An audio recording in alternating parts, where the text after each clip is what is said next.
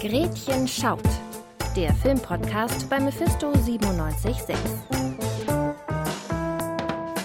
Circa 170 verschiedene Filme laufen dieses Jahr auf dem Doc Leipzig, dem Dokumentar- und Animationsfilmfestival, aber zwei davon, die stechen ganz besonders raus.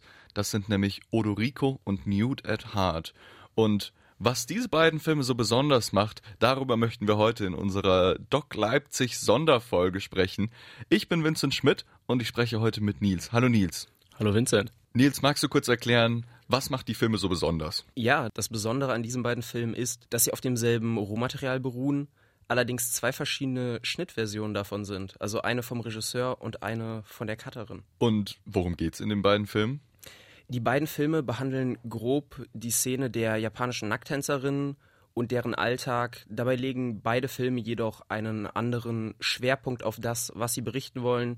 New Dead Heart geht dabei mehr auf die Lebensumstände und die Reise dieser Tänzerin ein, während Odorico mehr ein Gesamtbild dieser künstlerischen Szene zeichnet und dort fragmentarisch einen Überblick gibt. Im Normalfall kommt ja auch nur eine Schnittversion wirklich am Ende in die Kinos oder äh, auf die Bildschirme. Warum gibt es jetzt hier zwei? Kannst du das kurz erklären? Ja, also man könnte ja im ersten Moment denken, es lag jetzt an Corona, es gab nicht die Möglichkeiten, dass sich die Produzenten, die Cutter und der Regisseur treffen, das Material zusammen sichten und dann eine einheitliche Struktur finden. Allerdings war der Film bereits in der Produktion, im Schnitt beim Regisseur, als Arthur auf die Cutterin Mary Stevens zukam und angeboten hat, eine weitere Schnittfassung von diesem Film zu fördern. So kam es dann dazu, dass sie sich nochmal mit dem Regisseur in Kontakt gesetzt hat, Materialien angefordert hat und begonnen, ihre eigene Version davon zu produzieren. Wir haben die beiden Filme in den letzten Tagen auf dem Doc Leipzig gesehen und ich hatte dann auch die Möglichkeit, mit der äh, Editorin Mary Stevens zu sprechen. Ihr Film war Nude at Heart. Und ich habe sie als erstes gefragt, wie die Zusammenarbeit mit dem Regisseur ablief. Since he was not there in, in Paris, or, or he was not there next to me, I couldn't explain every minute about what's going on.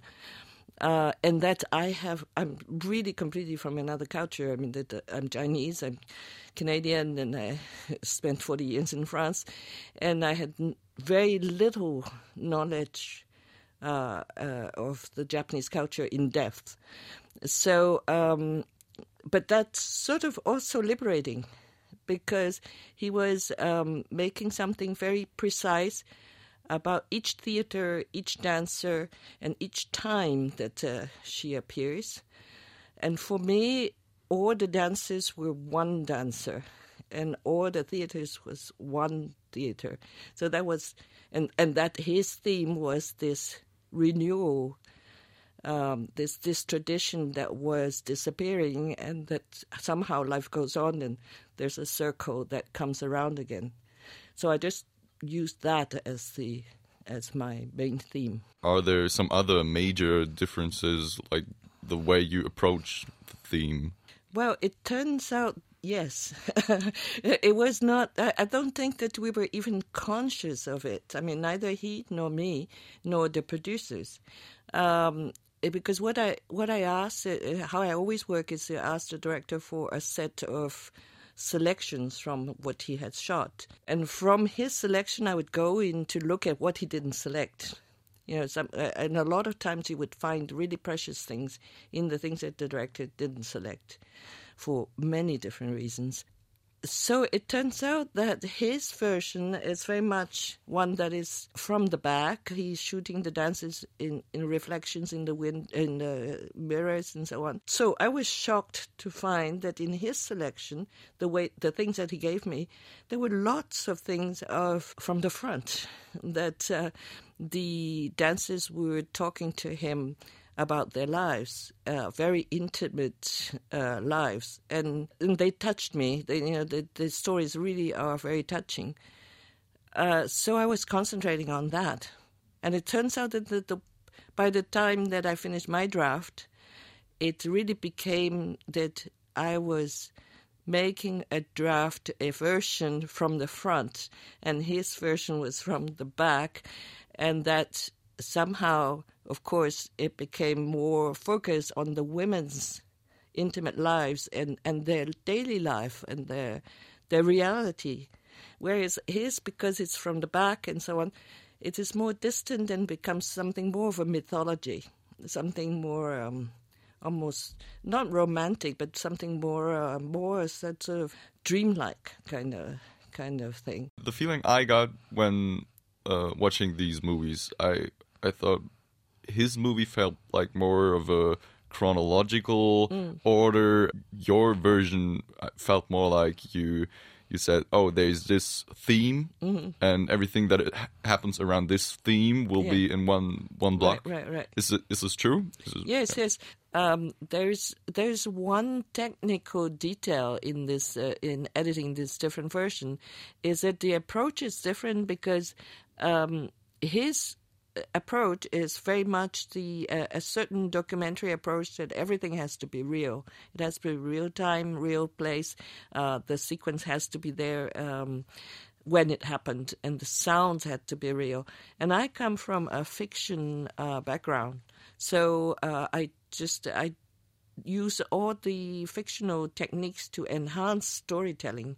So I would, uh, um, like, you know, add a sound or something like that, but the, nothing that is not already there. It's just enhancing. Have you watched his version before you started editing? Yes, um, and not only did I watch his version, I watched many stages of it and many, many versions in fact, throughout. Because, because as I was saying, that uh, I I was a mentor in the different places, and so um, yeah, so so so it's it's you know even even just the the rhythm and the way that it's put together are different. But as I said, I don't think it was conscious. I don't think that I went out to make consciously, okay, one, two, three, four, five. This is how I'm going to make it different um, I really set out to make something that was similar to his, and it turns out it turned out so differently that I thought that the, my one preoccupation was that it wouldn't be a uh, conflicting film. It wouldn't be one. You know, some sometimes Hollywood makes two. Uh, I don't know what. Uh, not two uh, films about Chanel or something. Um, this is not going to be that case. We're not going to fight each other uh, these are going to be two sister films that, that they are complementary. So, do you think one should watch both of them, maybe together? I think you should watch both of them separate from each other. Because sisters have their own personalities, and, uh, and they're not twins. they may be sisters, but they're not twins. Um, so, so uh, yeah, they are very different, and each one stands on on its own. Maybe this discussion that we're having will take something away from the from the films because we're talking less about what is the film about, but mm -hmm. what is the process about. Do you think this is problematic that now at the uh, DOK Leipzig they're uh, both films yes. and not only one of them? Yes, uh, but, but actually we, we, we really wanted that to happen because uh, because it's true that you can definitely watch both films, you know, the, and that is uh, that is that is a very good experience. There are some scenes that are in the both versions, which sometimes becomes confusing because uh, we've had you know situations where where where festivals or whatever thought that it was the same film, and they thought that as soon as they see one scene that they had seen before, they thought, oh, it's the same film, but it's not. Do you think? Because you have watched the other version, or maybe different other right. versions of the film before, um, you got biased in any way. So, do you think that if you have not seen these uh, different mm. versions, uh, that would your edit would be totally different? Uh, I I don't think that is the case. I don't think that because I watched the other version that I, I, I changed my direction.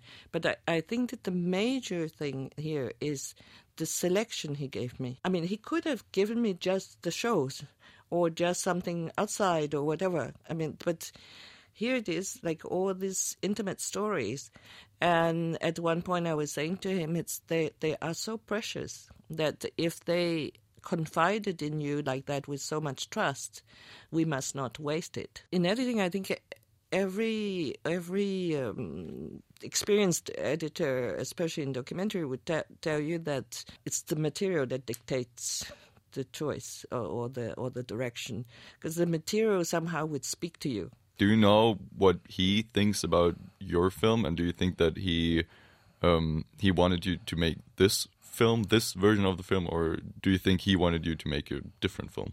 Oh, I, I, think he definitely likes this one. Yes, I, I mean the, the the the the thing is that I didn't make it, you know, like a completely. Uh, independently of him because I mean he's the director. He has spent uh, you know four five years of his life shooting this. We worked together, although that we both regretted that we couldn't. Usually, my process is that towards the end, after the first draft, then we would work together. I mean, we we might even sit together for a day or something. But then I would, you know, like change things and stuff, and that all happened online this time, of course. But um, but definitely, I mean that it is a it is a process that he was very very close to, and I think that it is it's true that it's a little bit strange this time because that's how I usually work, but usually then at the end they take their baby back. But this time because of the pandemic, this process didn't happen, so I think it is a little bit frustrating for him and probably for me as well that there wasn't this process of the changeover. You know, like I, I'm giving you now the baby. You know, like you know, rename rename the baby as as you want. But the but the um, the main idea, the main theme was his from the beginning because at the very first uh, meeting when we I started to look into it, um, I asked him what his theme was. I asked him whether there was some poetry or something that he would like me to to research. And he told me about this paintings and this painter uh, and this concept of the Buddhist Zen concept of the renewal. So that is that is the theme, and I haven't gone away from it. So that that is really that was his from the start. And if I had just had the material with no director, it would have been a different story. Yes, for sure. Die Schnittfassung wäre eine andere gewesen, aber wir haben ja trotzdem jetzt zwei sehr unterschiedliche Filme bekommen. Nils, wie ging's dir denn damit? Wie hast du dich im Kino gefühlt? Ja, also gerade nach der zweiten Vorstellung war ich zunächst einmal überrascht, weil ich hatte gar nicht erwartet, so unterschiedliche Filme zu sehen. Klar hat man sich gedacht, okay, wir haben dieselben Grundmaterialien, also wird die Geschichte ungefähr dieselbe sein, die Bilder ungefähr dieselben sein, aber dass es dort einen so großen Unterschied sowohl in der Erzählung als auch dann in den ausgewählten Bildern ist, hatte ich nicht erwartet. Es war wirklich schön zu sehen und definitiv eins meiner Highlights des Docs, gerade New Dead Heart in seinem Ansatz, die Reise dieser Frauen zu zeigen, eine sehr persönliche Perspektive auf ihr Leben, auf das, was hinter dem Ganzen steht, diesen Menschen Persönlichkeit zu geben und sie als Individuen herauszuarbeiten und verständlich zu machen, was eigentlich hinter dieser Branche steht hat mir unglaublich gut gefallen und dann den zweiten Film Odorico für mich sehr gut ergänzt, der für mich mehr auf einer ästhetischen Ebene brillieren konnte. Für mich persönlich war er leichter zum Anschauen, weil er etwas leichter, etwas oberflächlicher daherkam und mehr die Kunst und den Tanz in Szene gesetzt hat, hätte für mich aber ohne New Dead Heart vorher gesehen zu haben, viel weniger gut funktioniert. Das finde ich interessant, dass du sagst, dass äh, für dich Odorico der leichtere Film war. Für mich hat sich das, glaube ich, andersrum angefühlt. Äh, ich habe sie natürlich auch in der anderen Reihenfolge gesehen, als du das. Du hast erst Judith Hart und dann Odorico gesehen. Ich habe es genau umgekehrt gesehen. Ähm, für mich war Odorico, ich fand ihn sehr gut, aber es, ist, es sind beides auch sehr langsame Filme. Definitiv. Und ähm, bei Odorico fand ich, haben mir richtig, richtig gut gefallen, die Dialoge. Also man hört einfach sehr oft ähm, diesen Tänzerinnen im Backstage zu, wie sie sich unterhalten. Und das sind eigentlich relativ, ja, normale Dialoge, aber trotzdem hat das irgendwie so, das hatte so ein, eine Kraft. Und ich habe da einfach richtig, richtig gerne zugehört. Und das war einerseits schön in Odorico, weil sie dort mehr rausgekommen sind, meiner Meinung nach, als es jetzt in Unit Heart rausgekommen ist. Trotzdem äh, habe ich mich dann bei Odorico immer, wenn sie nicht, in den Momenten, wo sie nicht Geschichten erzählt haben, sich nicht unterhalten haben, äh, wo dann eben diese langen, langsamen Bilder kommen, habe ich mich eigentlich nur auf den nächsten Moment gefreut, wo sie sich wieder unterhalten. Und deswegen war dieser Film für mich äh, nicht ganz so, ähm, hat, hat er sich länger angefühlt als New Dead Heart was man bei New Dead Heart auf jeden Fall gemerkt hat, ist, dass man probiert hat, eine Geschichte zu erzählen.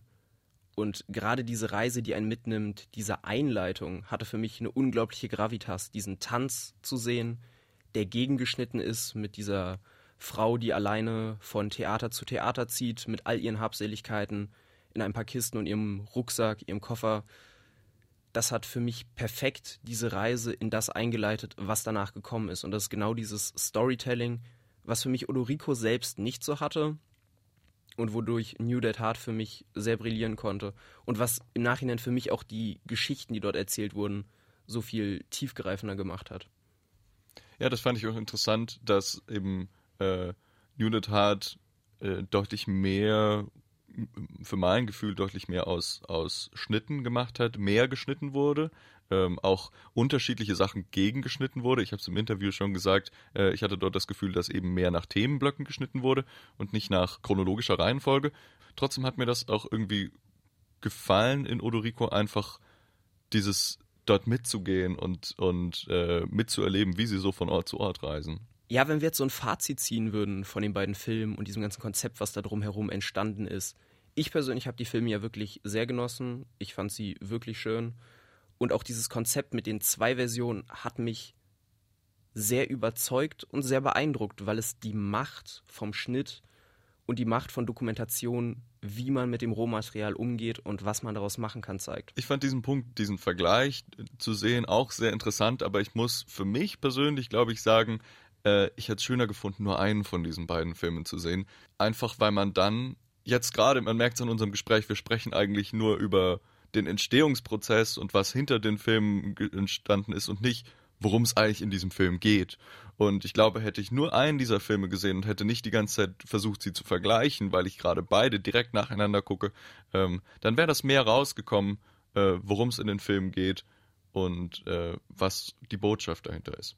Das war's dann auch schon wieder mit unserer Doc-Sonderfolge. Danke an Mary Steven für das Interview. Danke auch an Vincent, mit dem ich das hier führen durfte. Und danke an Alex für die Produktion. Wir hören uns morgen wieder mit den Filmreihen Doc im Knast und Kids Doc. Bis dahin schaut doch gerne mal bei unserem Instagram at Mephisto976 oder auf unserer Website radiomephisto.de vorbei. Mein Name ist Nils Wilken. Vielen Dank und bis morgen.